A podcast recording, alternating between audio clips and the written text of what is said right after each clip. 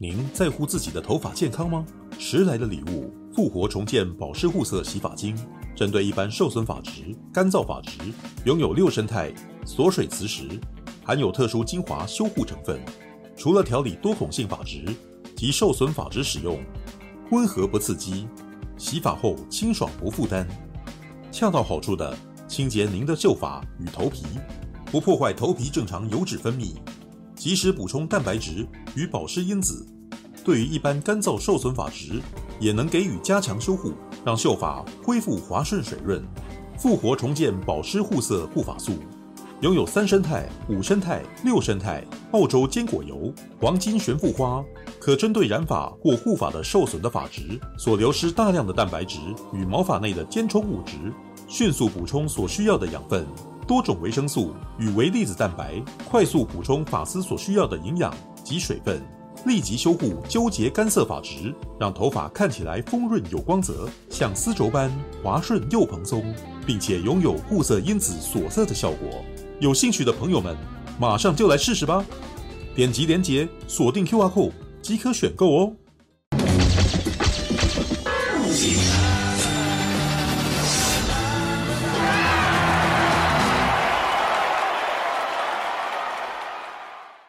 自由之声，自由之声，Freedom。自由之声是是最近要上的片吧？对，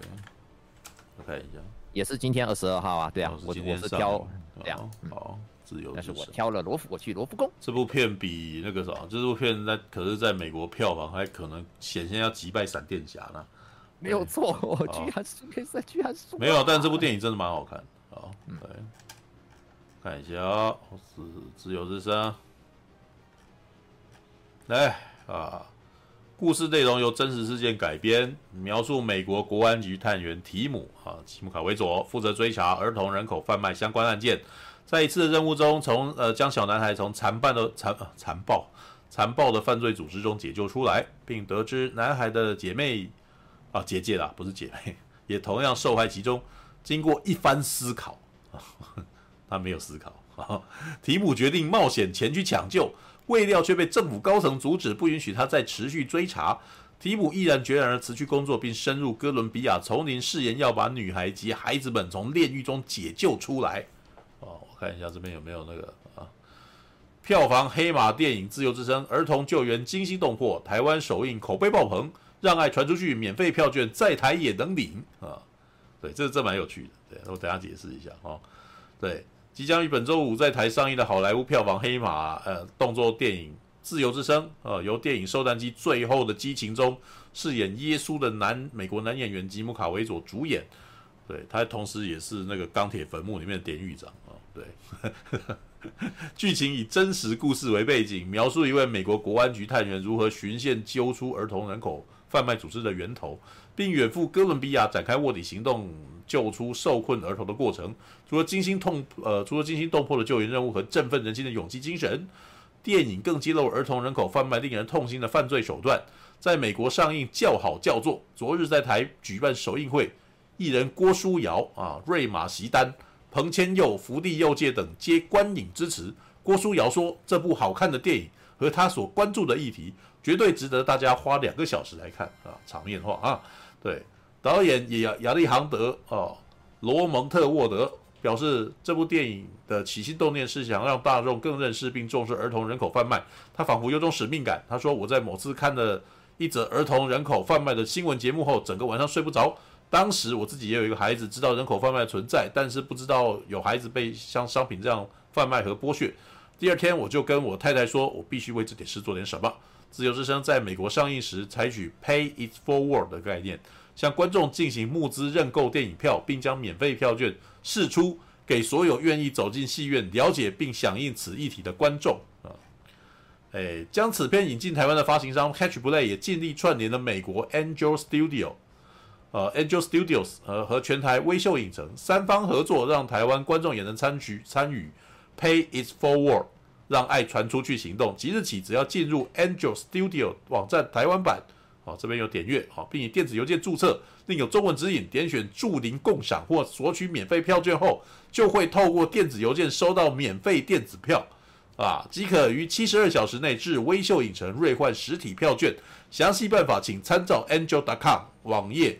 更新资讯息。希望透过这个机制，号召大家透过观赏自由之声，一同关注儿童保护议题，一起把故事传递出去，成为改变的力量之一。好，这边我要讲，你知道，这部电影最有趣的点就是他在最后吉姆卡维佐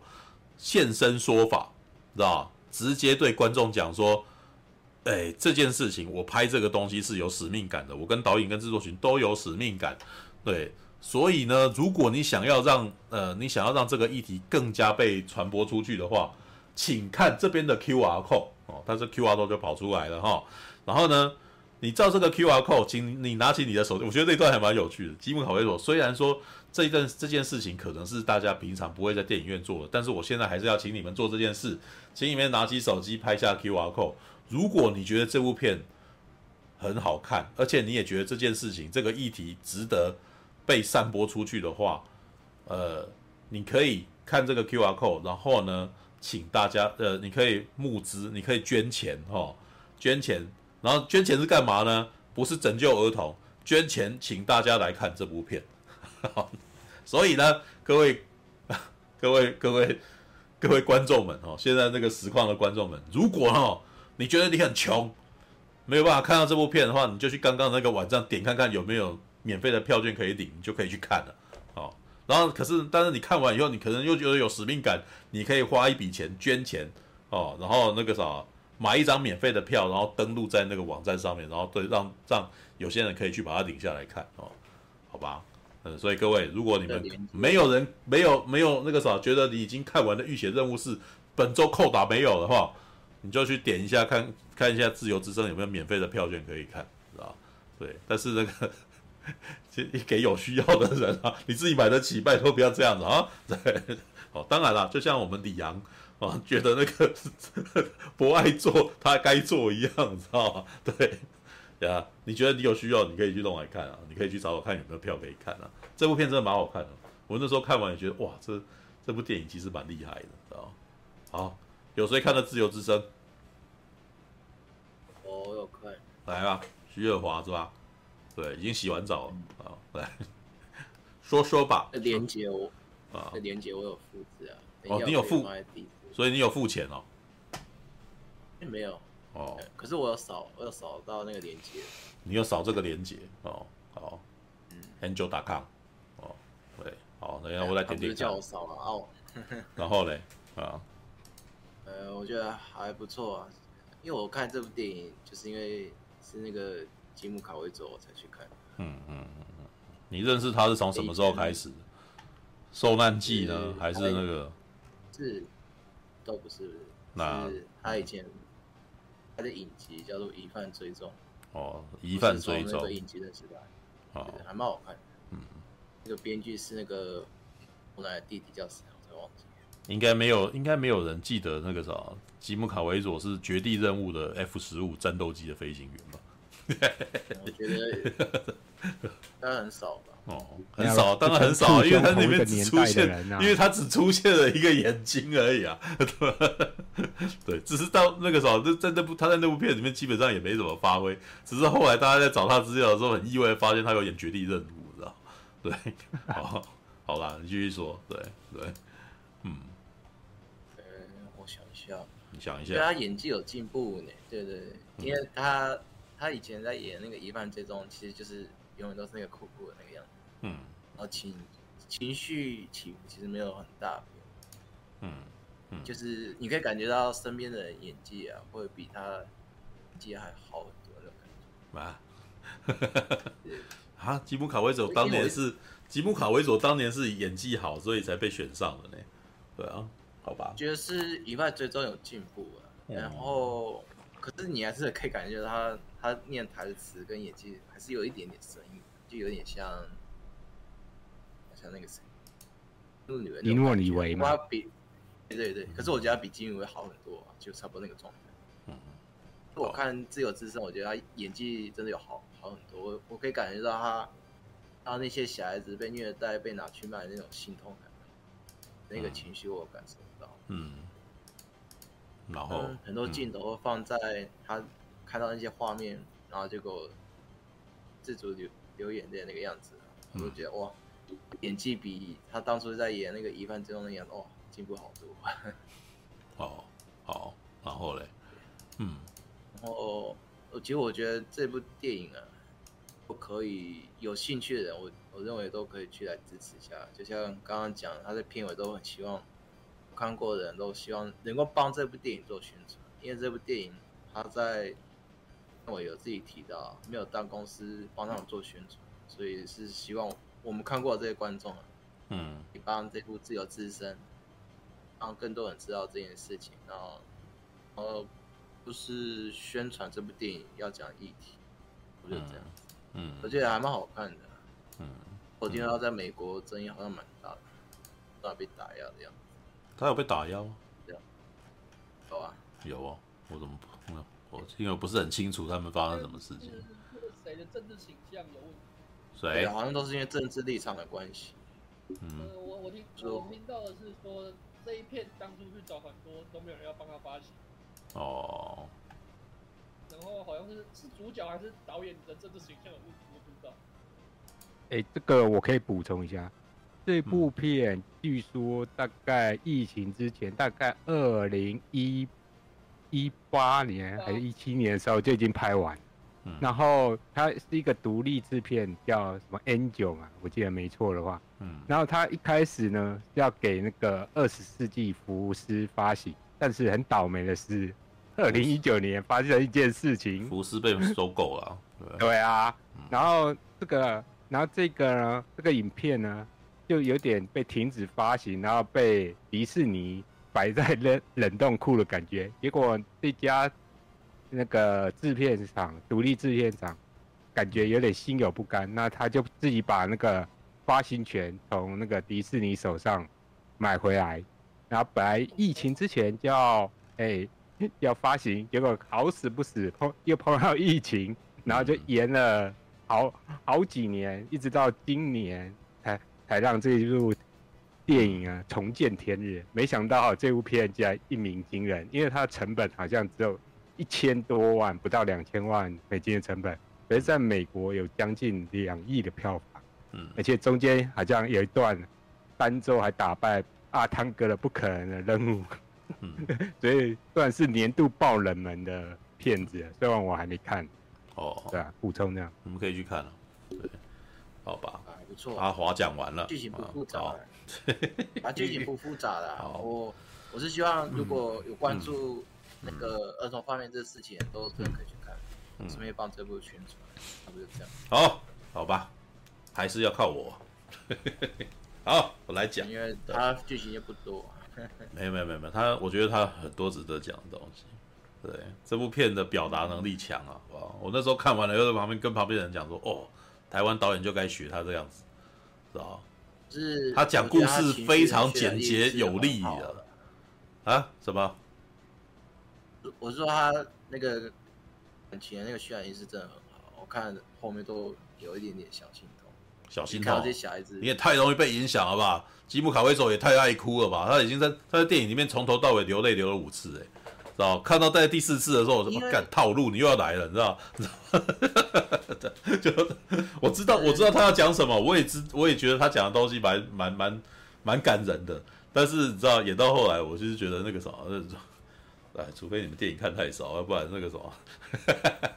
但是呢，他他的他的表达力量是好的，对他的表达力量应该可能比很多的那个什么，很多的娱乐电影，他都讲事情都讲得更简洁利落，知道？好吧？对这件事情在一开始，我其实觉得他应该是他在讲事情的时候，他是挑重点讲的，所以他的他的画面是非常具有象征意义的，知道？哦，对，然后一开始我觉得。因为我都不知道嘛，我对自由之声到底在讲什么，事实上是完全不清楚，所以就一张白纸进去看哦。一开始呢，他是用那个什么童声哦，你可以感觉哎，我这样讲，我不知道有多少人知道我在说什么哈、哦。天主教有一种那个什么音乐形式是儿童合唱团，知道？你应该有听过类似童声男高音童的这种东西吧？对，然后你就会听到有、啊、那个嗯，有点圣战那种感觉，就是有一点曲性高涨那种。和声那个那个，对，就是，呃，以前的那个公呃的那个教会音乐啊，就是在那个巴洛克时期教会音乐什么的，就是会他们会请那个什么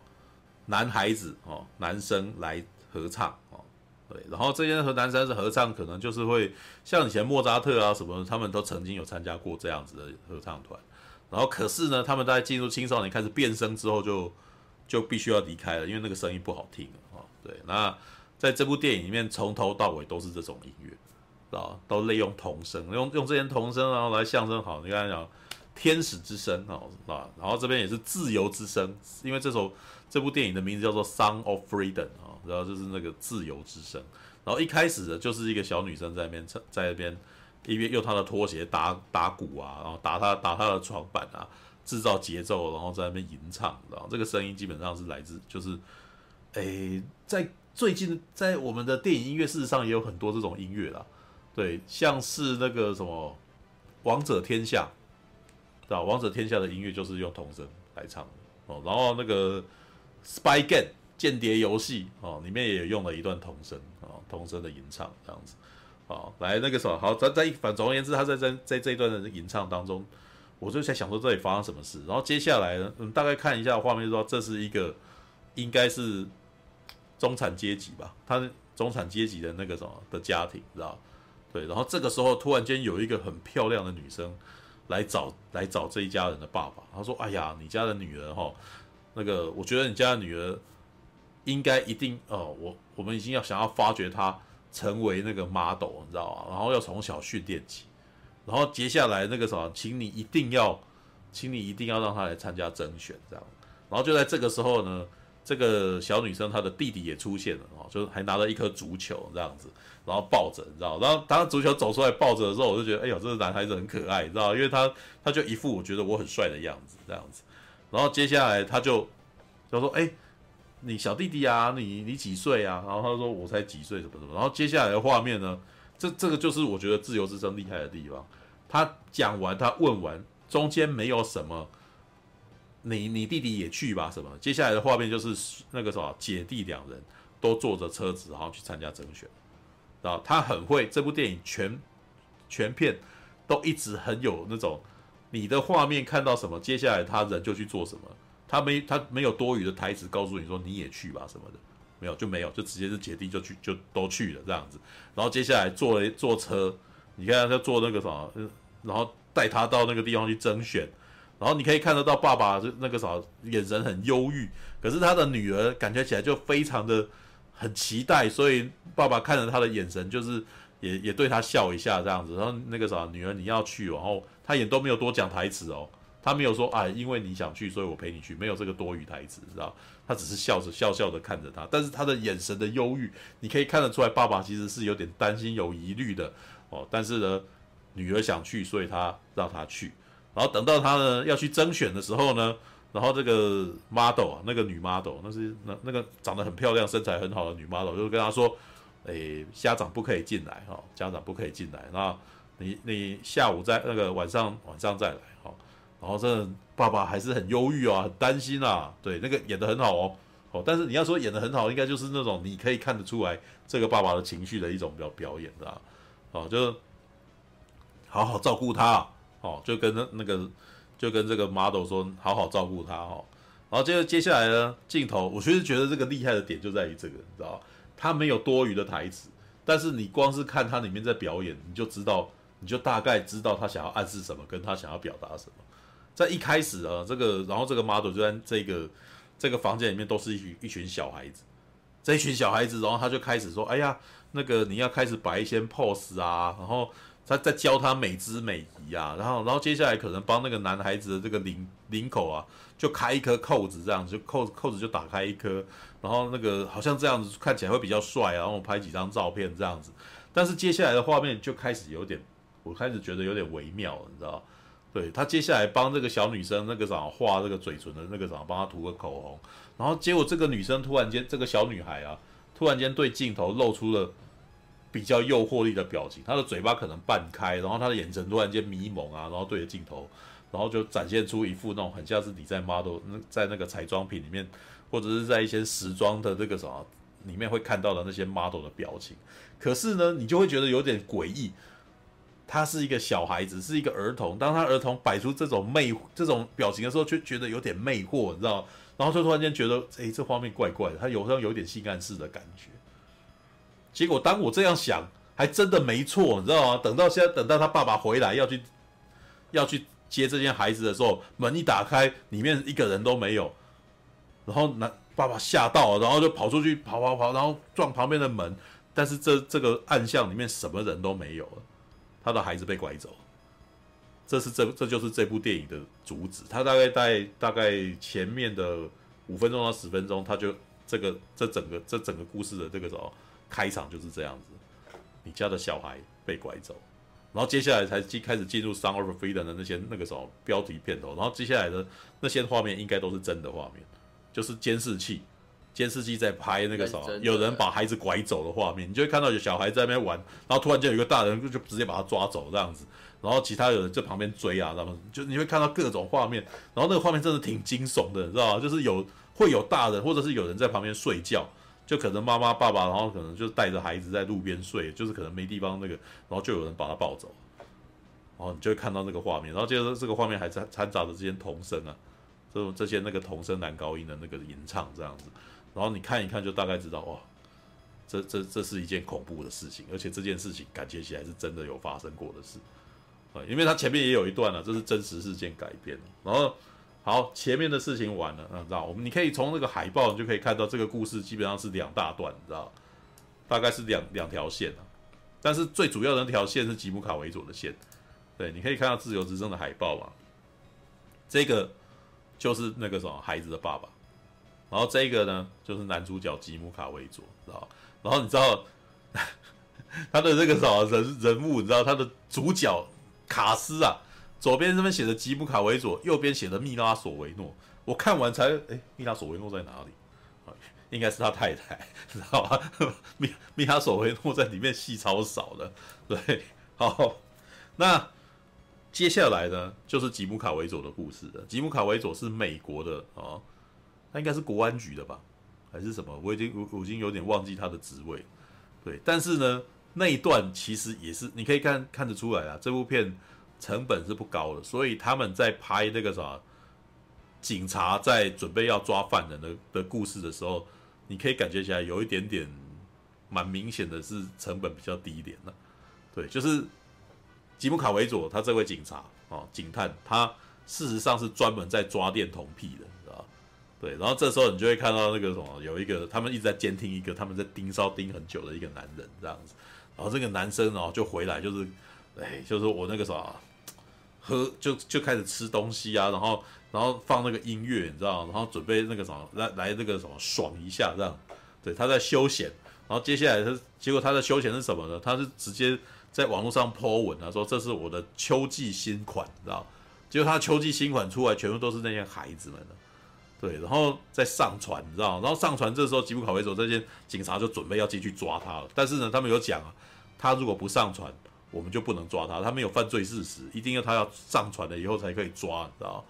然后接接下来就把他抓了，哦，抓了以后呢，啊，他的同事很痛苦，啊，就就跟他在那边讨论，在跟他聊讲这件事情，说我们啊。做这件事情真的是很令人心碎，因为他进去里面找这些找这个现行犯他的资料，你知道那个资料里面就有很多孩子的照片、行路啊什么，然后还有他们做事在做什么东西都把它拍下来哈。电影呢没有去拍那些照片里面孩子在做什么，他就只有拍这些主角这些去查去看到这些档案人的的那些警探的人的表情而已，然后可是呢。这就是我觉得这部片厉害的地方。你光看这两个警探的表情，你就可能会生气了，知道？你就会觉得，干这些人真，这些这些恋童癖真的是太鸡巴，知道？人渣，知道？你可以，而且这两个警探事实上都没有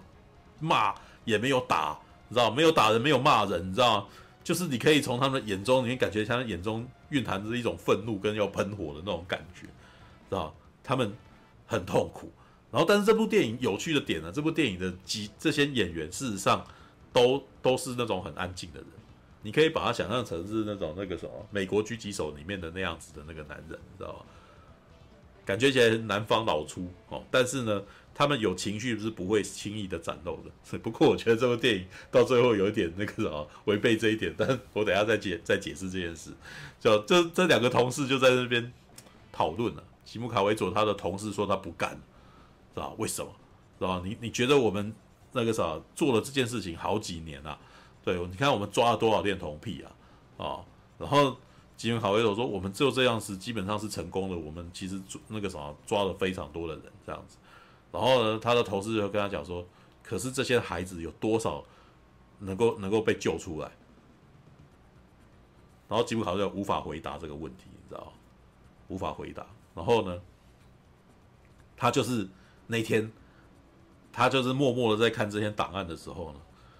然后他突然间那个啥。”眼中开始热泪盈眶，然后眼泪就从他的那个什么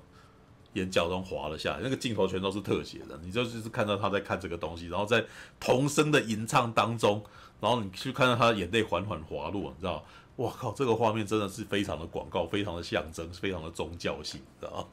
对，他就哭了，你知道吗？他他的他没有在那边擤鼻涕，也没干嘛，他的眼泪就是默默从他的眼眶流了下来，这样子。然后呢，他突然间。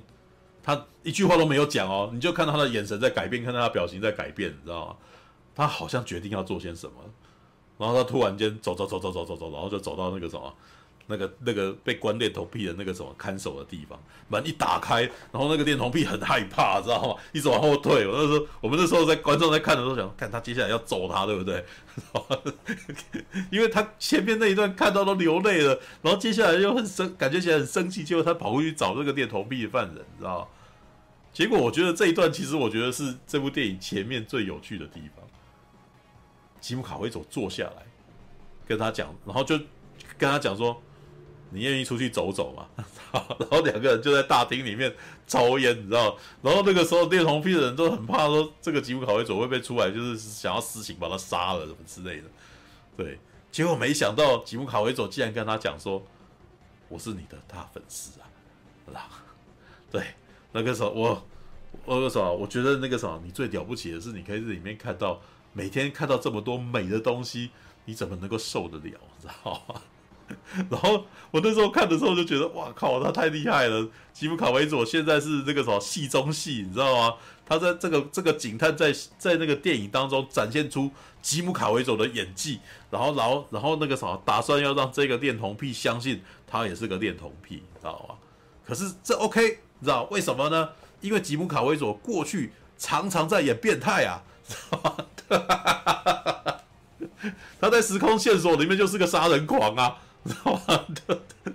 这也是吉姆卡维佐这个角这个演员有趣的地方，你知道吗？吉姆，我常常都在说，吉姆卡维佐能够演的角色，要不是救世主，要不就是变态，你知道吗？因为呢，他是一个非他演的角色，常常是非常相信他自己要做的事情的人。然后旁边的人都不能够理解他要做什么，你知道吧？所以呢，当他理解，当他所相信仰的信念呢是善与美的时候呢，他就是耶稣，你知道吧？但是如果他所信仰的事情是很恐怖的事情的话，他就是杀人狂，你知道吧？他是一个信徒，他是个 believer，你知道吗？对，所以在这部片里面，我觉得这个导演有巧妙利用这个角色的这个演员的特性，你知道吗？他前一，他前一。前面的戏，他是相信他要保护孩子的那个什么的正义的那个什么的信徒，但是他接下来的跟这个恋童跟这个恋童癖的犯人，在他恋童癖的犯人面前伪装的时候呢，他又展现出演技，然后演出一个那个恋童的一个信徒，知道吗？然后没想到他在戏中戏里面展现出这个演技，结果竟然让把这个恋童癖的这个犯人哈，相信他是他，他跟他是同类的。啊，相信他跟他完全同类这样，然后呃，而且那个时候觉得那个，然后还让这个恋童癖相信说他会保护他，让这个让这个人不会让这个人不会受到司法的审判什么的，你知道？对，然后直到这个恋童，直到这个恋童癖的作者，因为他会有写书，你知道吗？然后他还出去旅游哦，然后那个他就把他放了出去，你知道吗？结果把他放出去其实是放长线钓大鱼啊，他等着要在，他等着要那个什么。要知道他更多的事情，因为如果我只是把他你是个恋童癖这个件事情，把他抓，帮你抓起来，让你这个线就断了嘛。对，但是事实上他就是跟他的那个什么同事讨论过，那个辞职的同事讨论过以后，他他觉得他应该要再更往更找源头啊。对，所以呢，他就是自己去引诱他，自以自己当饵啊，然后让那个什么这个恋童癖的人知道，相信说他跟他们也是同一国的，他是潜伏在警察里面的那个恋童癖者，是我们是一伙的这样子，而且是利用他的演技让他相信他他跟他是一伙的，你知道吗？那一段我觉得蛮有趣的。然后接下来呢，他们两个人就是在庆祝，你知道，他还说他读了他的书哈，要然后那个这个恋童癖哈，就恋童癖的作家哈。就为了感激他，你知道吗？然后为了要那个什么，所以决定要送给他一个礼物。然后这个礼物呢，就是一本他的书，然后上面有签名啊，有写他他写写一段给他的这个什么，给这个警察的啊，给这个警探的一段那个什么，只有你懂我哈。然后那个写了一大一大篇哦，就是在在那个万千众生当中呢，只有你你你能够理解，你只有你能够领略真正的美丽呀啊。然后我在看那一篇的时候，我心中都觉得作呕，怎么干你这个恶心的家伙，你知道吗？对，然后然后那个吉姆卡维佐在看到这一段对话的时候呢，他那个眼神还一副那种，就是演出一副哇，那个我好感动啊，你懂我，我们两个是知音人的那种表情这样子，对，然后那个他又说，然后还跟他讲说，我真是那个他他没有讲我感谢你哦，他只是用一副那种很感谢的眼神看着他，你知道，哇，这个演技真正，你知道，对，然后。哎呦，这本书我已经有了很多本了，这样我已经读得滚瓜烂熟，你知道？然后结果这个作家还说：“你把这一页再翻开来啊，对，再翻开来。”结果翻开来啊，下一页啊是一张儿童的照片啊，这个孩子的照片。然后他说：“下个礼拜的周呃周几，我已经忘记他在说哪一天了，你知道？整天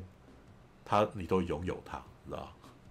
然后他在讲这句话的时候，我那个身为观众想说干，你知道吗？就原来他是把那个什么，他等于在当中介，他当那个什么，他他当当银媒，你知道，就是把那本书哈，那个什么，他说那本书里面夹着这张照片，然后跟他，然后就是那种一副那种那个什么，我我们两个那个什么，我给你一个好看啊，哈，对，因为你如此的信仰我，然后你如此的相信我，然后而且那个什么，我们两个人都懂这个儿童啊，这个。等都了解这个孩子有多美这样子，然后今天晚上那那一天晚上啊，我我那个时候我就给你，让你可以整天享受它这样子，哦，然后看到这边，然后吉姆卡维佐这时候就他的嘴他那个什么脸角哦扬起幸福的笑容，你知道？我觉得这一段戏真的超有趣的，你知道吗？扬扬起幸福的笑容这样子，他说：“哎呀，你这样子哦，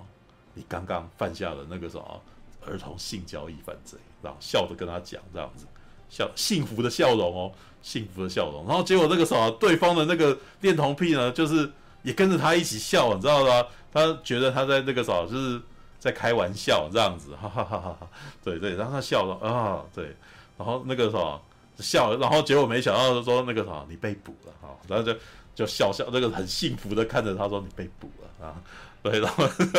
然后。这个店这个作家还在那边，突然间有点搞不清楚状况的时候，这时候呢，他的那个啥脸庞旁边突然间闪起红绿的那个警灯，你知道吗？对，你知道，因为这部片很穷嘛，所以就不会有那个啥外面的画面，你就突然间就只是从他的特写旁边突然间看到那个灯光警灯这样，然后接下来突然间那个啥，他们那个那个他们那一间咖啡店的所有人都回过头来，感觉都埋伏了，你知道，你 完蛋了，你知道，就我就在等你，然后。所所以这个时候就是这个恋童癖的，就犯联邦重罪就被铐走了这样子，然后接下来的镜头直接就直接就快咯，他所有的事情都没有继续下去，没有接下来的后续，接下来的一场戏就是他在边境，然后有一个胖子带着那个孩子，在电影一开始就被绑走了那个被被被被诱拐走的那个弟弟，你知道吗？然后就看看他的图，你知道吗？就就在看那个照片，看照片这样子，然后那个啥。那个胖子胖男人还在那边，哎呀，他是我外甥啊，这样子。然后吉姆卡维佐也是一样，就是很安静哦，这是一个很安静的人，这样子，盯着也没有骂，也没有破口大骂，也没有也没有那个什么，也没有露出嫌恶眼神，他就是那种很很平静的看看照片，然后再看看看看他，然后就说就是他，然后旁边就把他抓走，你看，就把他抓走。我觉得前面这几段呢，就是因为吉姆卡维佐的演技哦，所以显示出一种悬疑感，你知道？他演的他的演事实上也太好了，然后你就会觉得，我那个时候我都还有点搞不清楚，难道你真的是恋童癖吗？然后结果当他笑起来的时候，然后又有一种又有一种娱乐感，你知道吗？就啊，你要你你你你犯了连庄重罪，你被捕啊！然后对方还在那边，哎，你是开玩笑的吧，他妈就这被抓了，知道吗？对，然后到后面这一段，然后到这一段越来越，你知道，开始走那种那个什么感性的路线，因为接下来他就跟看到这个孩子，然后吉姆卡维佐也是一个没有讲什么话的人，真的完全是眼神，完全是看他表情，特写锁他表情这样子，然后他的眼神是透露出怜悯，你知道吗。然后还问这个男孩子叫什么名字啊？然后这个小男孩回答他说：“我叫泰迪熊啊，I'm Teddy Bear。”然后呢，一听吉姆卡维佐更难过，然后他的表情又更怜悯，这样子说：“不，我是问你，我是问你本来的那一个。”也就是说，当他讲那句话的时候，这一段那个大概就在告诉你啊，告诉观众说，这个男孩子已经被欺负到他不敢不敢讲真名了，你知道他就是。他已经被性侵犯过了，知道？他说他已经他那个时候他已经习惯了，他已经那个时候大大家跟他讲话的时候，他就是知道说他自己要叫他自己泰迪熊，他叫自己的花名啊，知道？然后接下来就把他带到医院去检查，然后说那个身上有撕裂伤。听光听这个你就知道，这个小男孩是已经被侵已经被性侵害过了，对。然后接下来就是开始问说，哎，你是从哪边来？然后进入回溯剧回溯剧情啊，就是。你就会开始看到说，这那个啥，这些小孩是在那一场假装的试镜啊，就是大家以为要成名的试镜当中，然后接下来突然间被装到了，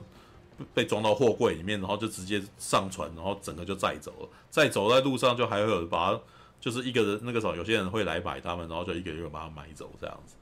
对，好，然后到这边哈，电影才真正的开始要主要的重要行动，你知道吗？对，这个男，这个吉姆卡维佐去找他的上司长官，就说：“我我们已经救了这个孩子了哈，就是但是我希望能够能够救他的姐姐啊，要往后挖，再往下挖这样子，因为他把他的爸爸找来啊，他的爸爸在面前哭啊，然后说你也是有孩子的人啊，你能够相信你你能够你你知道孩子不见对我的那个心有多么伤痛嘛？然后吉姆卡维佐也是回到家里面了，这就这边就真的是很那种美国狙击手那种描绘，你知道吗？”你可以看到那种美国的硬汉啊，不太喜欢把他自己的心情讲出来。但是呢，你他们里面在演的多半都是这些老粗，他们内心事实上有有受到伤害，因为他们的生他们的日常生活，他们的工作就是看到很多让他们很痛苦的事情，但是就没有人可以讲，知道能真能够理解他的痛苦的人也不多，所以他回到家里面，可能这部这这部片里面呢，他的太太是理解的，你知道。然后，但是他太太也没有听他讲什么，就是握着他的手，默默握着他的手，然后就是一全家人一起吃饭。然后这种吃饭的情绪跟感觉，事实上是一种很忧伤的一种，你知道，他很伤心、啊。对，就是当他每次他看到他家里面的孩子哈的时候，他更伤心，因为他觉得他家里面的孩子很幸福，可是外面的很多小孩真的就全部被诱拐走，然后被拿去当性犯罪啊，然后就这样被被当奴隶啊，被当性奴啊，所以他就是。很痛苦，就很难过啊。然后米拉索维诺就会在旁边说：“哎，我支持你啊，就是可能摸摸他的肩膀啊，然后抱抱他这样子。”对。可是呢，在这一场事情以后，他就决定说他要去深耕挖掘，他要他要一网打尽啊。然后接下来，可是呢，他的长官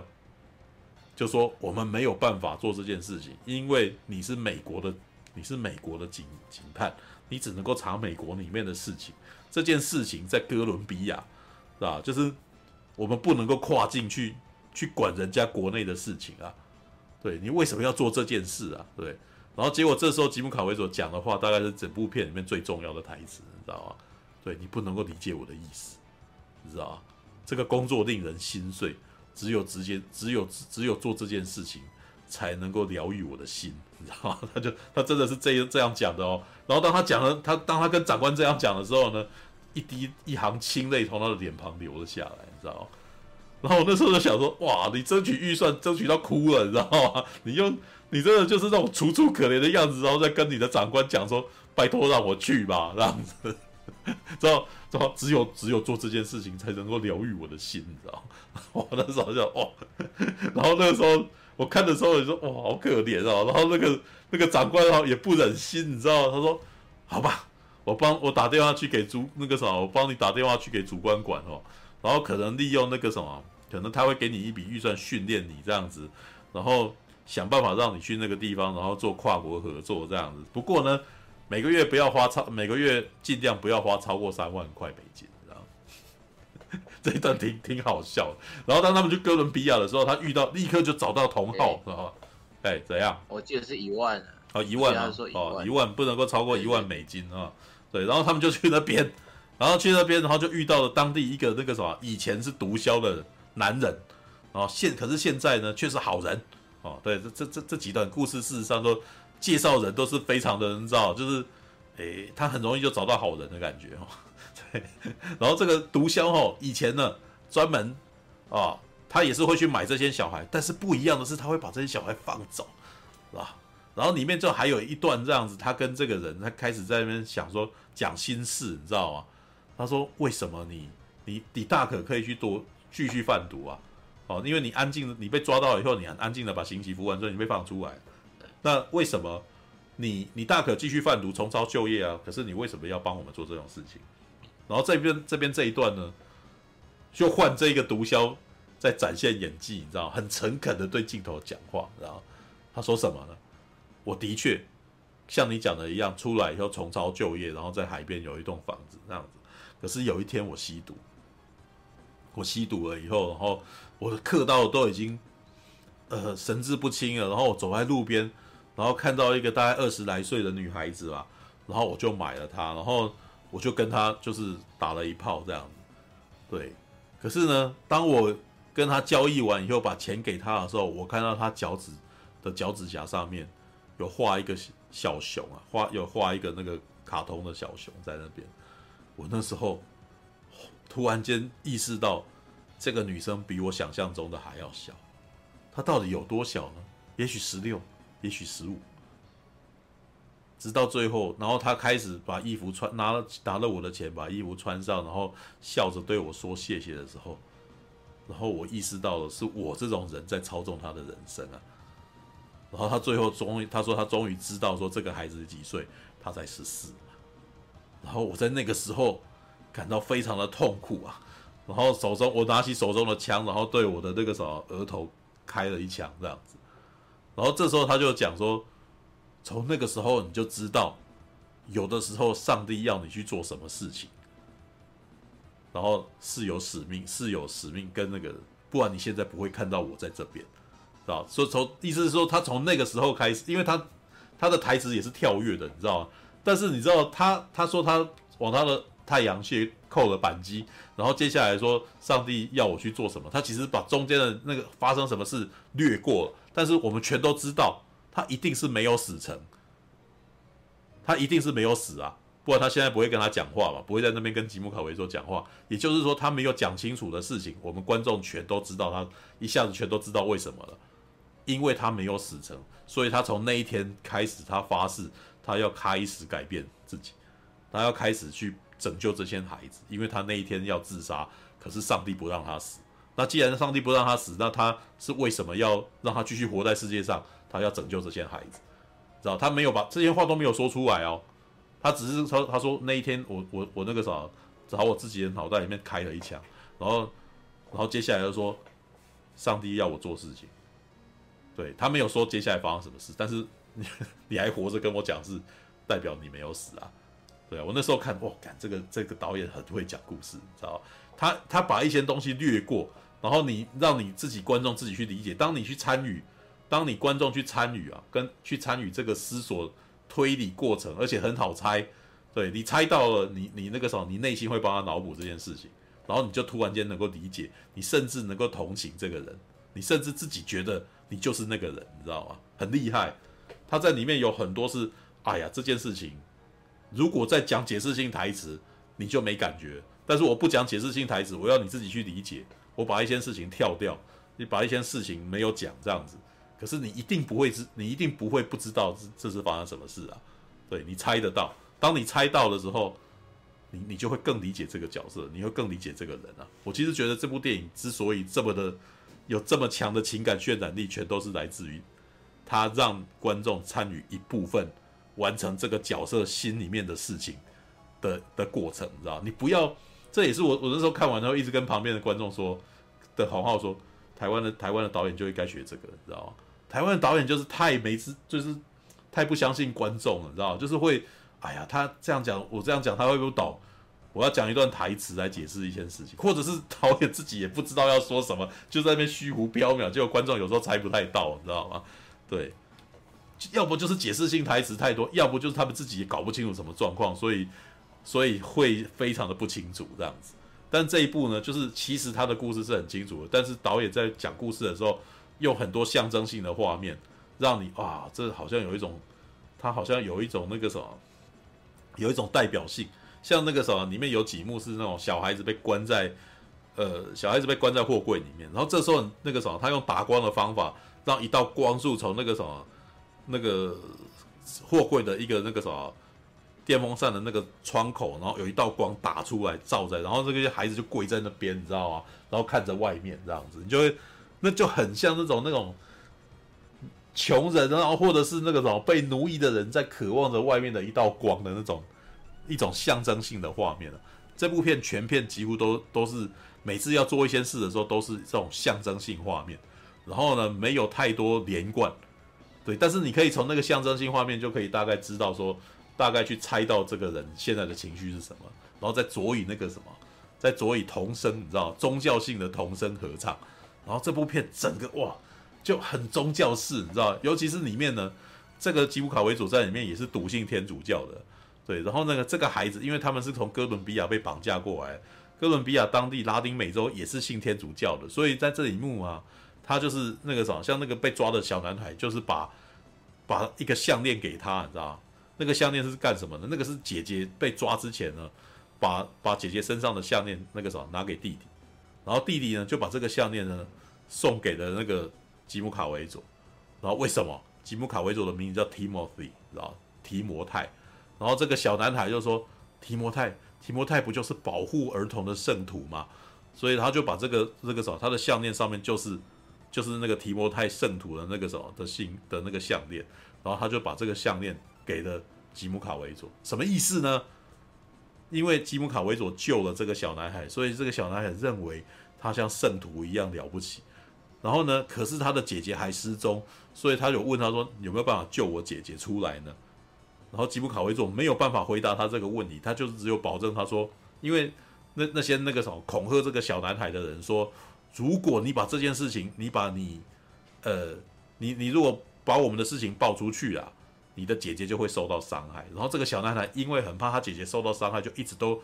忍气吞声，你知道，直直到那个什么。吉姆卡维佐把他救出来以后，然后吉姆卡维佐开始问他姐姐的事的时候，这个小男孩在害怕说：“如果我说出来，我的姐姐会不会受到伤害？”然后吉姆卡维佐只只这个什么，只能够跟他保证说：“我能够跟你保证这件事情，我不会让他们知道是你说的。”好，然后这个小男孩为了希望那个啥，这个男那个啥。吉姆卡维佐可能会救他姐姐，然后就把这个项链给了他，你知道？当那个项链给了吉姆卡维佐，后吉姆卡维佐更加伤心，你知道？他内心就有一种使命感，他一定要把这个小女孩救到。哇，那一段那个那个这一段，其实这这些东西全都是我脑补他的哦，就是那个台，光是看那个表情，然后我大概可以感觉到他的意思就是吉姆卡维佐他那个坚定，你知道吗？知道？就是完全你你是他完全没有在台词里面说出来。但是你可以从那个表演跟他的眼神，你可以感觉一下，他眼神里面泛着怒火跟坚定，知道吗？他一定要去抓到这些人的，对。然后好，接下来他就去哥伦比亚，但是他去哥伦比亚跟这个毒枭呢，想办法要抓这些那个恋童那个啥儿童诱拐犯的时候呢，就开始花大钱，知道什么花大钱？他想出一个非常那个什么巨大的那个什么，因为他们想要抓到这个女生，就是一开始诱拐这些。那些那些小孩子的女生啊，事实上以前是选美皇后，可是这个选美皇后把自己藏得非常的深，她是等闲不跟一般的宵小，也不跟一般的那种那个什么，呃来路不明的人那个什么讲话的，她只做大的啊，她只做大大生意啊，哦，那于是吉姆卡维佐决定，那既然他只做大生意，所以我们要伪装成有钱人，有钱恋童癖，你知道？就是我们要开银趴，你知道？就是我要我们要租一个大房间，我要假装我自己是那个慵懒糜烂的有钱美国人富豪，对。然后于是就租了个大别墅，啊？然后还还还联络了一个有钱人，知道？那个 这边还介绍这个有钱人平常很喜欢扮警察，知道？然后那个时候他就答应，然后准备要过来这样。结果没想到呢，知道？前面呢，他不是他的上司说，你一个月不可以花超过一万美元吗？啊，果然花超过，花超过，然后立刻被开，就是叫他回来，知道？案子要结束，知道？大概就是这个时候，他跟毒枭在那边把心，呃，把心肝啊，知道？在那边把心。把干净啊，然后就是说那个什么，这个毒枭才跟他讲了他的自那个什么曾经为什么回心转意的这件事情，然后但是他这样讲的时候呢，吉姆卡维佐突然间也发现了他人生中最重要的事情，知道吧？因为毒枭都已经跟他讲说，我人生中最重要的事情，对，因为什么？因为他自杀了，然后都没有死，然后他这时候就知道他是他人生目标是什么了嘛。然后吉姆卡维佐这个时候也被他点醒了，觉得好。对，既然是这样子，我人生最重要的目标是拯救小孩，知道？所以呢，当他的上司跟他讲那个啥，叫他赶快回来的时候，他说我不干了，知道吗？弟辞呈，我不干了，知道吗？然后对方说啊，上司吓了一大跳，说你们搞清楚啊，你知道你再过几个月就可以领退休金了吗？说对，但是呢，那个啥，我那个啥，但但是我不做这件事情。我觉得我那个时候活在世界上，就我已经知道，我觉得活在世界上要干什么，你知道吗？对，我那时候看哇，好热血，你知道？然后而且他讲这句话的时候，眼眶又流下了泪来，又是同一个角度，然后眼又一行清泪从眼上流下来，这已经是第二次了，你知道吗？在这部电影里面呢，我就算过，知道吉姆卡维佐从足足足从头到尾，大概。他的眼角那个滑落泪水大概打五次之多，然后每次呢都是在跟上司争取预算，然后或者是在跟人家那个什么，算是在那叫什么，在在跟那个金主说明他的计划，你知道吗？因为他接下来跟有钱人，跟那个有钱人说我们要加那个什么，要带他进来，我又要说服他的时候，然后那个有钱人也在那边，哎，我我本来会加入是因为这个警那个什么美国的那个什么公家机关啊。公家机关是那个什么，是答应的啊。然后我觉得我是跟公家机关合作，现在你已经不是公家机关，我就不想要，我我就不能够，我我就不能加入了这样子。然后这个吉姆卡维佐这个时候又盯着他，然后眼角流下一行清泪，然后 又来，他又来了，你知道吗？然后然后就把那个小孩子的那个什么的的资料放在他的桌上这样子，然后。他说你最后今这个啥，最后你看一下，然后他就回去，你知道？然后接下来我觉得也很有趣，这又来了，导演又来又来这一套，就是又是只讲部分剧情，你知道？然后你就知道是怎么回事，你知道？然后这个男这个有钱人，这个想要扮警察的有钱人，那个啥看了一下档案，然后然后接下来就去找吉姆吉姆卡维佐，门一打开，然后那个男的什么都没讲，那个有钱人什么都没有再跟他说，他就走了进去，这样。然后吉姆卡维走就笑了，然后我们知道他答应了，是吧？那个什么，吉米还在问钱从哪里来，就这有钱人给的，啊，是吧？他们的金主就有钱人嘛，对。只是他在之前这个有钱人还没有进来之前，他要垫付很多钱，然后美国那边就生气了，哦，那他的这个公家机关那边就生气，然后，然后接下来就是，哎，这部片还有很多幽默的地方哦。他接下来还在那边那个什么，就是还在那演练，你知道吗？然后在那边演练说那个，如果这个什么这，因为这个这个有钱人他事实上不是真的警察，所以他如果这个什么要去诱拐这些，他要设这个套嘛，他们要诱捕这些人的时候，必须要先假装他们自己是那个什么恋童癖男人这样子。哦，那个那个准备哈，就准备那个时候要跟这些人接洽的时候，他们还要演练一番，演练一番，然后那个毒枭还要假装那个女生这样子，然后然后过来，然后他跟他握握手这样子，然后然后结果那个有钱人还还亲了一下的手，这样就是那种那个啥，就是好像那个你知道，呃，跟 Lady 讲话，第一次见到 Lady，然后就直起他的手，然后亲他一下这样，然后吉普卡维佐就突然间。我觉得这一段有点太过了，然后我就在那边，其实那一段在那边在那边演戏的那段其实很可爱，就是一群男人男人在那边演练怎么跟这个女这怎么跟前面一开场的那个选美皇后见面，然后要跟她讲什么这样，结果开始设局下套的时候呢，你就可以感觉一下有一种那种鸿门宴的感觉，你知道？因为这一群人是在设局，是要让这个人，这让这一群人相信说这一群人是很色的，很喜欢很喜欢儿童的人这样子。哦，他吉姆卡维佐当然是不用担心，因为吉姆卡维佐他前面已经已经成功用他的演技骗倒了一个恋童癖了嘛。可是这个有钱人他就不是啊，对，所以当那个什么，所以那些那什么那些那那些诱拐小孩的人啊，就还在那边啊，我们这边开心呐、啊，他说我们接下来有一笔大生意啊，这样子。然后接下来这个什么，这个这个女生啊，这个选美皇后还在那边，哎呀，你你最喜欢这个些小孩子哪一点呢、啊？你知道？哎，他讲这句话有点在试探哦。他在试探，就是想要知道说，想要想要探对方的底啊，你真的是喜欢小孩子的人吗？你真的是你真的是恋童癖吗？这样子，然后然后你这时候就有点紧张哦，因为这个有钱人前面就是展现出一副那个木讷的样子，然后然后接下来再问这个时候，他好像有点小紧张啊，对，然后这一群人还在那种干笑，你知道说，哎，什么样的我都喜欢啊，然后旁边的人大概也知道他有点左支右絀，就过来吼。对，就就过来把他的花支开这样子，哇，这几段其实都有点，哦，都都都有一点那个什么，暗暗的在那边明争暗斗的感觉哦，哦，很有趣，你知道，在看这一段的时候就，哎哎，有危险了哈，对，哦啊，这一段其实也蛮精彩，你知道吗？因为当他们要诱捕来的时候呢，哎，等那群小孩子那个时候真的来的时候，就来一半而已，来一半，然后不行啊，他们要诱捕，就是因因为他这些那个什么有钱人哦，假装成。起恋童有钱人的时候，是跟他们大手笔要五十个孩子啊，在小岛上开趴，然后可以淫乐一番这样子，对，然后可是结果没想到那个什么，船上面来了就二十个小孩子这样，二十个小孩子来的时候，然后那个什么，因为他们已经旁边那个什么，当地哥伦比亚的那个警察特警组已经都在附近埋伏了这样子，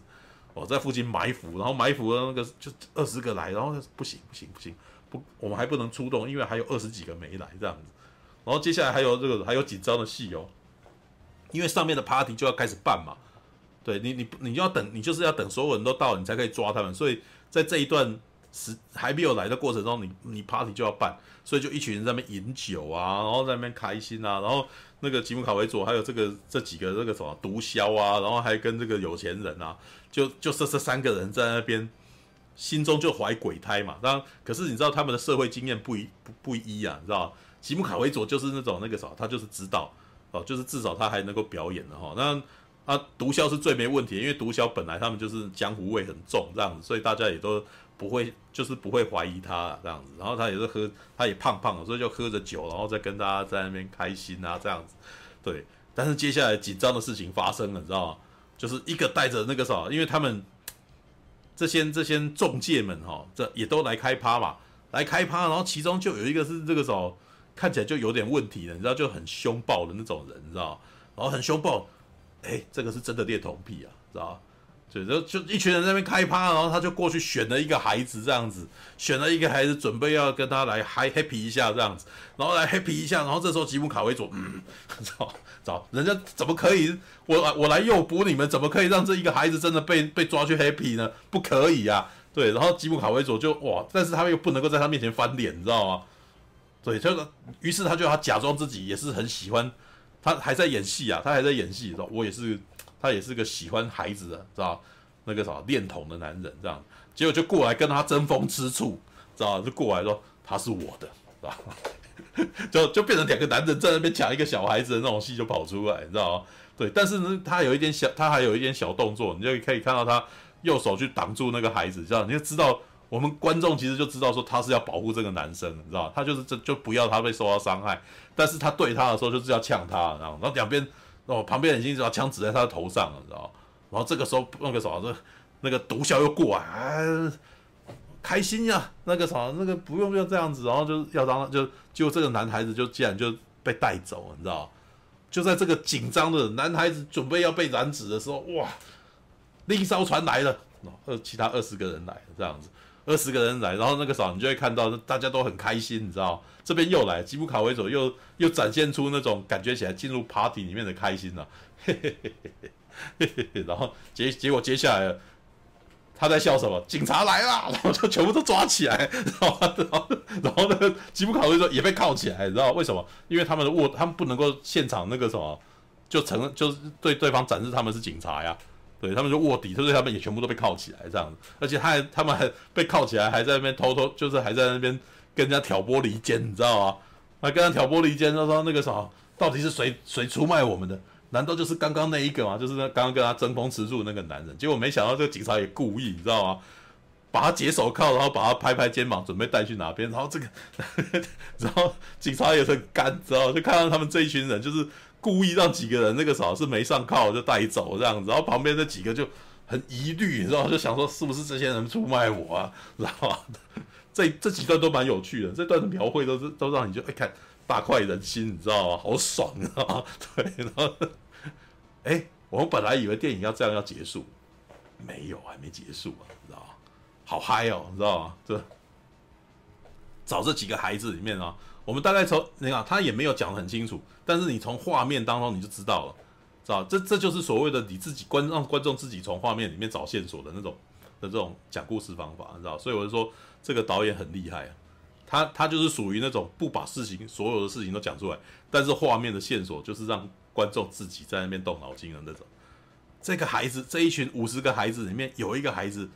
我们一看就知道，因为因为他其实有一个小孩是爆炸头，然后这个爆炸头小孩呢，啊狗狗头的小孩，在一开始跟那群小女跟那个小女生被诱拐的小女生里面，他是其中一个人。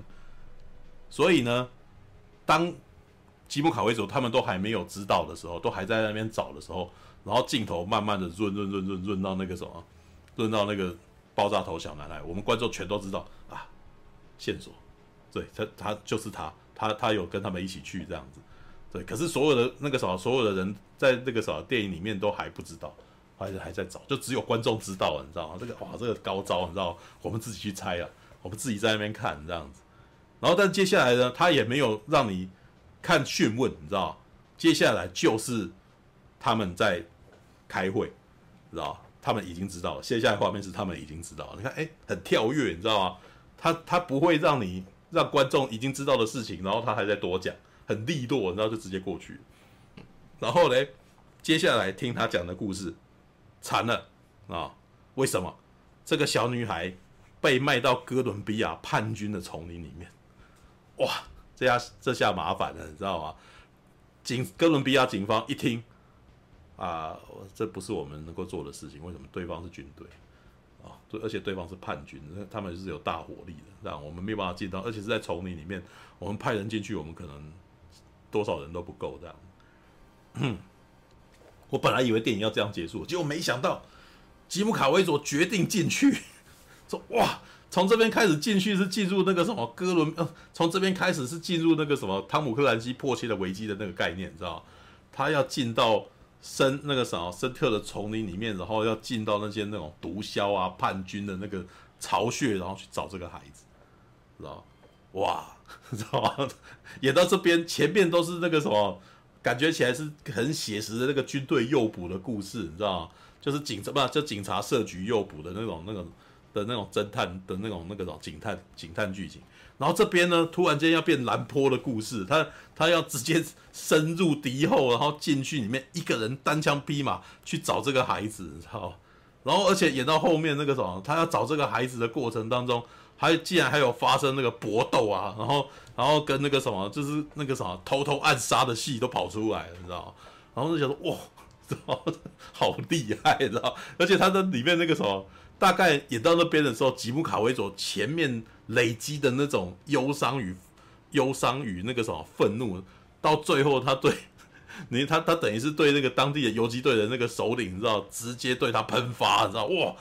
哇，这你可以感觉起来，吉姆卡维佐在打他的时候，那个什么内心深处的愤怒，然后他找到一个真正的、真正的一个可以可以施展他暴力的一个对象，你知道吗？看那个什么，就是那个我们那时候在看，那是用慢，他是用慢动作在在做这件事情的，然后又然后在在那个什么慢动作的背景底下呢。还用那个什么一一那个童声男高音又出来，你知道？宗教式的童声合唱又出来了。然后接下来里面，而且呢，当他看到那个小女生的时候，他还叫那个小女生说闭上眼睛。所以呢，观众也跟着小女生一样闭上眼睛，全黑。你就在全黑的过程当中听到了打斗声、攻击声，然后再再再搭上那个什么童这个童声的吟唱声，然后哇，干这这一部真的是有够肃穆的，你知道吗？就哇，天哪，起鸡皮疙瘩，然后对，然后接下来呢，他抱着小女孩在丛林里面逃出了那个什么，逃出了敌人的那个包围，你知道吗？哦，然后呢，到了船上以后呢，就是当他救成功救了小女孩以后，哇，真的，我真的觉得他在发现他女孩的那个镜头拍的非常传奇，你知道吗？在众千人，在众千孩童当中，你都找不到的人，突然间有一个人的背影，然后他在唱歌，然后你你这时候突然间就知道是谁了，对，观众就知道是谁了，因为吉姆卡维总没有真的看过这个孩子啊，但是我们知道，我们有听过他唱歌啊，所以当他做这件事情的时候，所有的观众全都知道是他，你知道？真的是完全是让观众自己去找啊，知道？对，今他我们观众都比所都比所有的那个啥电影里面的所有的角色。都更早一步发现这件事情，对，而且镜头是悬疑的，是掉镜头，所以你就是他，是他一定是他，对。然后这个女孩子回过头来，然后内心那个什么，她的表情充满了害怕跟忧伤的时候，我们那时候说赶快救她，是吧？就那时候就天哪，找到啊！然后然后他把她救出去的时候，项链把她挂上去，然后当小孩子拿到项链的时候，知道他的弟弟也得救了，不然。这个项链不会在他手上，哎，你知道吗？多厉害啊！都没有对话，完全没讲，哎，他就让这个，然后这个小女孩一看他就知道发生什么事，强啊，知道？台湾的创作者多学学，他人家多会讲故事，你知道吗？对，好吧，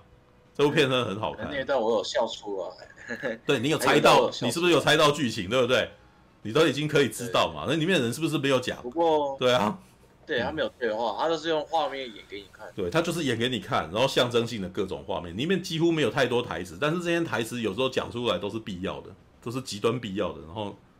只讲该讲的话，你知道吧？然后甚至连他把，甚至连他把对手就把那个当地的那个游击队长杀掉了没有？我我那时候看也很佩服啊，就是别人来看他，就是别他他的那个什么，他的同号来检查的时候，说哎。他也没有没有更多，你知道吗？他都说：“哎，你怎么？”然后接下来下一个画面就是跑出去了，知道没有没有在那边，你怎么了啊？怎样啊？紧张？没有没有没有。下一个画面直接立刻跳出去，然后那个啥，那个在旁边看守的人就接到电话了，知道很多画面都是都是急，都是快速切换过去。对，All right，好吧，OK，这是自由之声啊，你们有兴趣是可以看看这部片，拍的很厉害。他有一段我有笑出来，就是你刚刚不是讲他在那个首领背后，然后有一个手势叫那个小女生不要看的时候，嗯，其实那段真他很像他在那个影集的那个《疑犯追踪》里面那个样子，嗯，在我问一下，你有看过《疑犯追踪》？没有啊，没有。哦，那我大概讲一下，他在影集里面是演一个特务，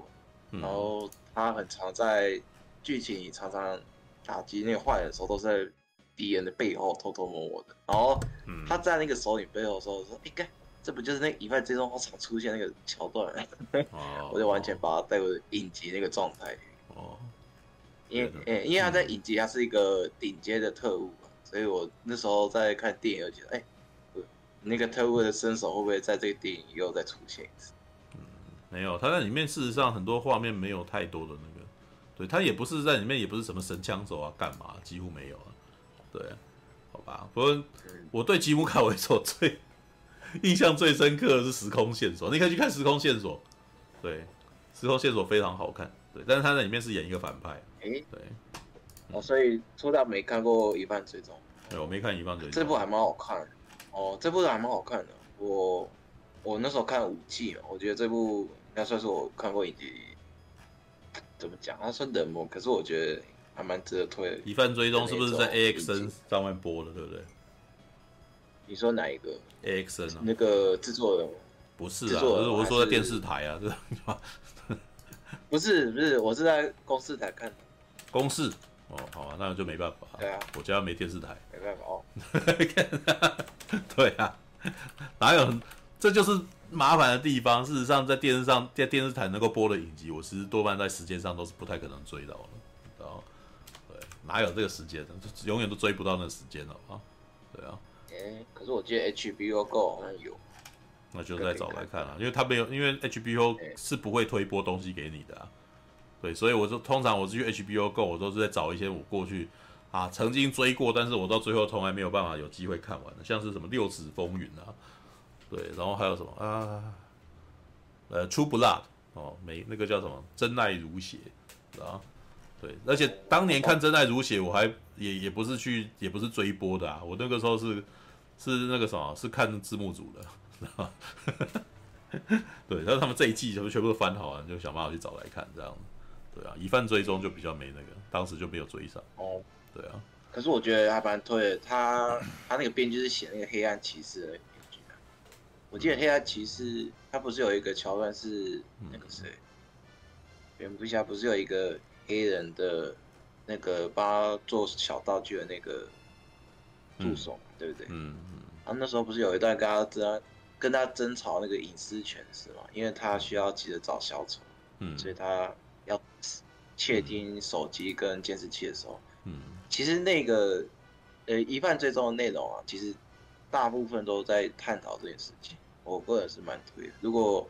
觉得那个黑暗骑士那一段讲的不够多啊，可以去看来看疑犯追踪，对啊，他那个预判性，其实后来好像很多事情都真的有发生，就是他要讲东西，疑犯这样播过之后，结果后面就不要很多东西就不要预测啊，像那个什么。监视人民的手机监视器，或是那个什么，有一个探那个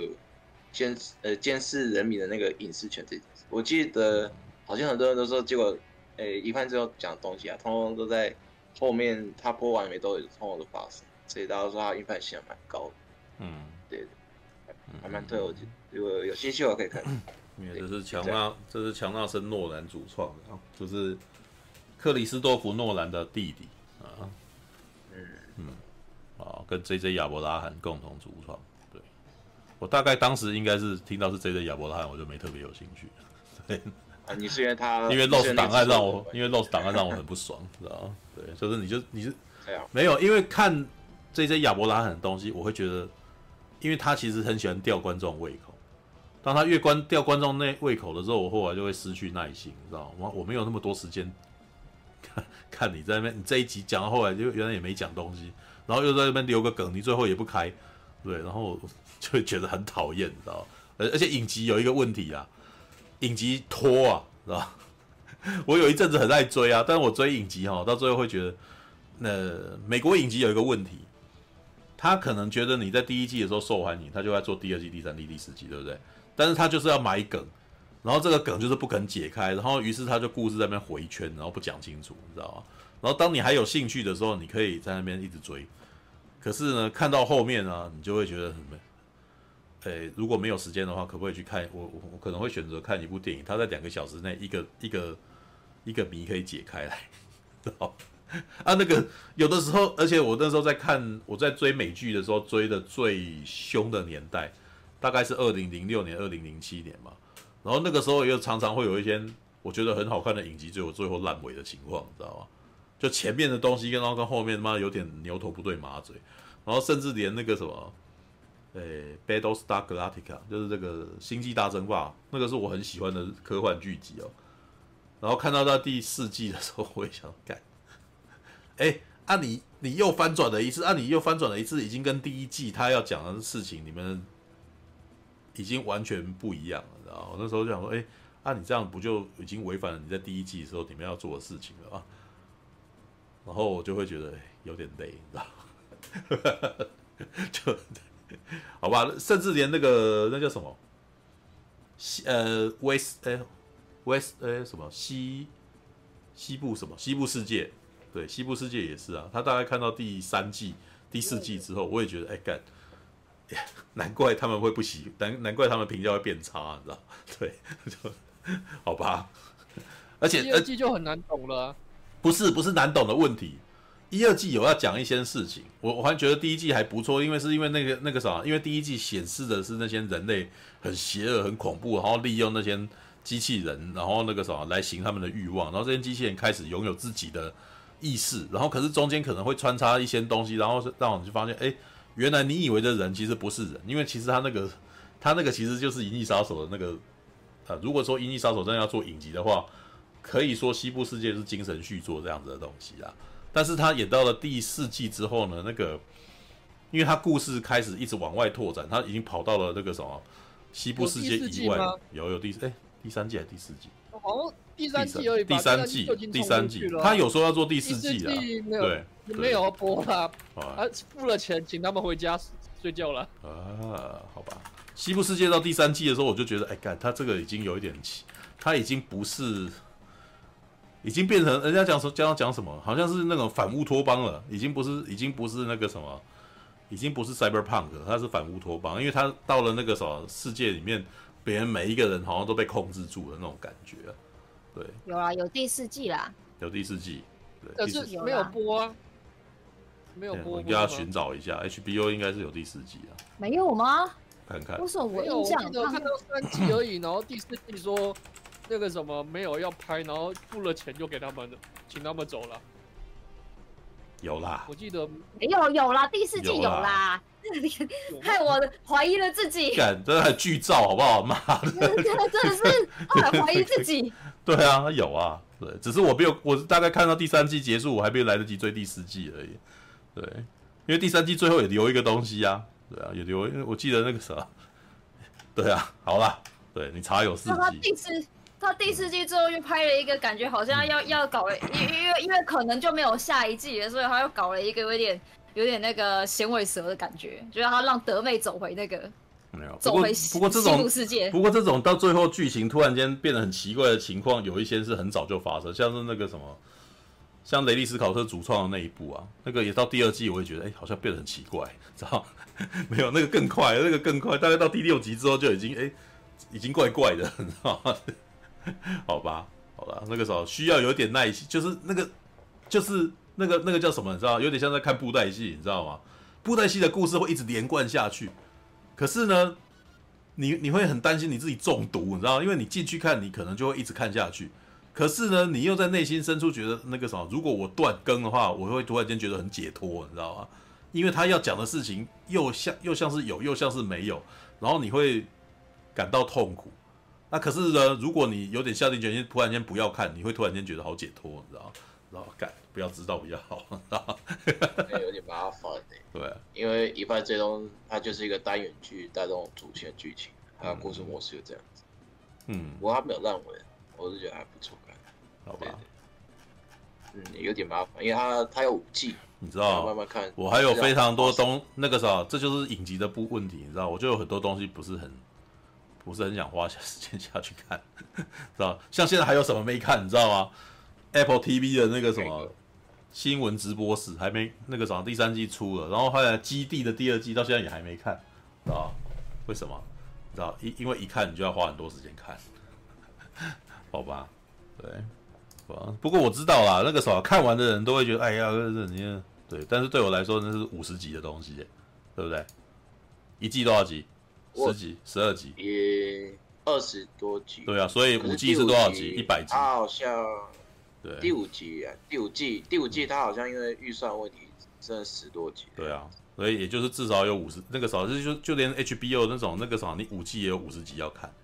是吧？所以你如果一直有在跟播的话，你没有这个压力。但是对于那个啥一直都没有跟的人，我干嘛有多了，知道 是有点麻烦，所以要人家要推坑人家去看布袋戏，哎哇，三千多集啊！这这跟看美漫是一样的道理。然后美美漫呢，从一百二，从一九二二年就开始有人连载，连到现在不知道几百集过去。然后，然后每个你你问那些人，人家都会一一口气说啊，那个人怎么样？可是你就觉得一副我我不知道从哪边跟进去的感觉，知道吗？啊，好吧，对，这就是这就是长寿剧之问题。嗯。他的演技是算还可以啊，亨亨利卡维佐，哎，吉姆吉姆卡，哎，没有吉姆。卡维佐，事实上是很会演戏的，对，很会演戏嘛，对，因为我那时候看那个一半最终，我就觉得他有一点没有自信的感觉，因为我会觉得他身边的演员演的可能表现会盖过他个人的演技，我那时候看是这样想，我建议你去看他，最终还好吧。完全是，我觉得就是他角色的问题啊，就是要演出一个那样子的角色，他就是要演一个没有个性的人呗。有有个性啊，只是我是觉得他念念台词的时候会有一点，就像我在看那个今天那个自由之声刚开始那个感觉，他很多季的那个样子就很像有一点点没自信的那种那种感觉。我那时候开始这样。我认识吉姆卡维佐也十年以上啊。我第一次看到他，应该就红色警戒，那时候是一九九八年，我大概才高中快毕业吧。对，魔鬼女大兵他在里面还算是比较那个啥，算是边边缘的演员了。对，可是他在接下来几年，就是呃红色警戒与魔鬼共起、黑洞频率是哦，黑洞频率当时看了我是感动得一塌糊涂。对，然后呢，他的最高峰应该就是受难记啊，他演耶稣。对，但是呢。我不知道是他的个性问题，还是他的那个什么名，就是他可能他的个人本身对他自己的生涯规划，可能没有想要让自己变成一个很有名或者是很红的演员吧。因为他，我觉得他挑戏啊，基本上有点特别，就是他不会挑那种很，要不就是他自己个性的问题，你知道吗？他可能一直都没有接到很红很红，会让他变成巨星的那个的片，因为从受难记之后呢，虽然受难记是算大红哦，对，受受难记其实那个时候大红，嗯，对啊，受难记大红哦，受受难记基本上那个是票房超高的，好不好？三千万美元的那个什么票房，然后呃三千万美元的那个什么预算，然后大概三亿七千万美金的票房啊。对，那个我都不知道他有演过，我我一对他印象真的就一般。对，那就是那就是你平常没有看他拍的电影，因为我是从电影认识他的，我不是看影集。还有钢铁，还有钢铁坟墓，我就这两个。没有那个，其实你现在看到他是已经他有点中落了，知道？因为他接下来去演那个，我觉得他去演时空线索的时候，我就已经觉得，哎，他有有点落下来，因为他在前面都他都演当主角。他在时空线索，他去演反派，啊，演到钢铁坟墓的时候，他是大，他是那个什么很扁平的反派啊，啊，所以现在他演自由之声，我才会觉得哦，他又回来演主角那种感觉，对，好吧，诶、欸，是哦，嗯，所以他他二零一三的时候演技其实还不错，哎、欸，他我钢铁坟墓那个时候其实是已经有点中落了，对，就是就是比较。他就是感觉起来，他没有办法接到一些比较好的剧本了。对，我不知道是他人人人脉的问题，还是他，知道？因为他在前期的时候，黑洞频率啊，与魔鬼共袭啊，超感应频率啊，然后那个什么受难记，这些都是他算是那个什么被算是年轻新锐的演员了，知道？All right。魔兽战场，魔兽战场也是特别的片，就是他那时候等于接了一些很特别的片，你知道吗？对，因为魔兽战场的故事是什么，你知道吗？你可以看，很有趣，一艘太空船，你知道，就是是一艘太空船，然后跑到了那个什么维京人的世界，他是外星人，他的太空船坠毁在这个什么中世纪时代，然后然后跟一群跟一群当地的那个什么的蛮族，然后一起。一起面对那什么那个什么，一起面对怪兽，知道吗？很特别的故事，知道？对啊，这个最近的一部片的那个剧本很像他，就是那个什么恐怖星球啊，恐怖行星，啊，就是那个那个我们凯罗人，然后遇到那个一一艘太空船，然后就遇到了恐遇到了地球是充满了恐龙的那个世界的那个的地方的的的的故事，对，就是他把他把科幻片跟跟那个什么。呃，跟远古片，跟古代的那个故事把它结合在一块，对，All right，好吧，来，这个是动作戏怎么样？因为我看他在影集的时候，他其实还不错，就是我觉得还蛮有底。没有吉姆卡维佐他拍的电影几乎全都是文艺片，在在钢铁坟墓之前，他是他是以他是以文艺小生的形象出来的，他其实不是拍动作片，当然他前面也有接一些那种动作片啊。但是那些片其实他也不是专门在打架，像是那个魔鬼女大兵，魔鬼大女大兵事实上是一个女生在受一个女人去海军陆战队受训的故事，然后她是在里面演欺负她的男人啊，对，就就是他基本上你要让他拍打拍枪什么都不是问题，但是绝对不是重点啊，对，就不是那部电影的大重点这样子。All right，